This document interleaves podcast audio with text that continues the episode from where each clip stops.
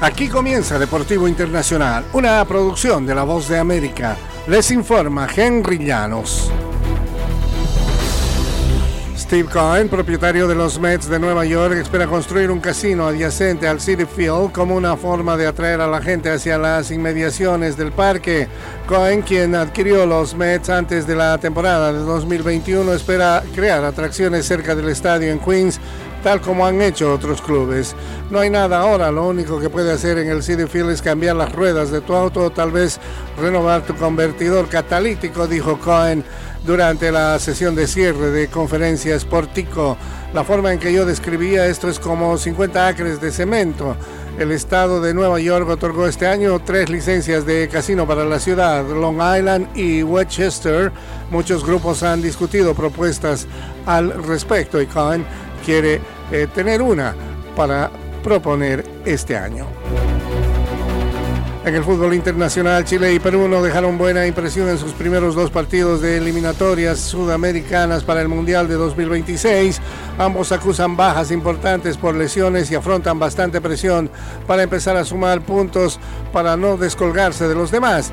Así se plantea otro clásico del Pacífico este jueves entre dos selecciones que no atraviesan un presente favorable. Estoy planeando ganar. Si tuviese que contestar numéricamente hablando, buscaría los seis puntos porque no planteamos un partido para para quedarnos con uno, dijo Eduardo Berizo, el técnico argentino que maneja la selección chilena, que aún no ha conseguido una victoria en un partido oficial tras un año y medio al frente de la selección. Mi idea futbolística no es especular, añadió. Sudamérica dispone de seis plazas directas para el próximo Mundial, además de un puesto para un repechaje intercontinental. Así se dan las cosas.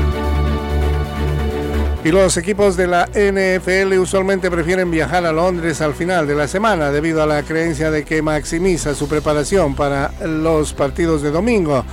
John Harbaugh no lo cree. Los Ravens de Baltimore hicieron en el pasado y en el 2017 llegaron antes de perder por 44-7 ante los Jaguars de Jacksonville.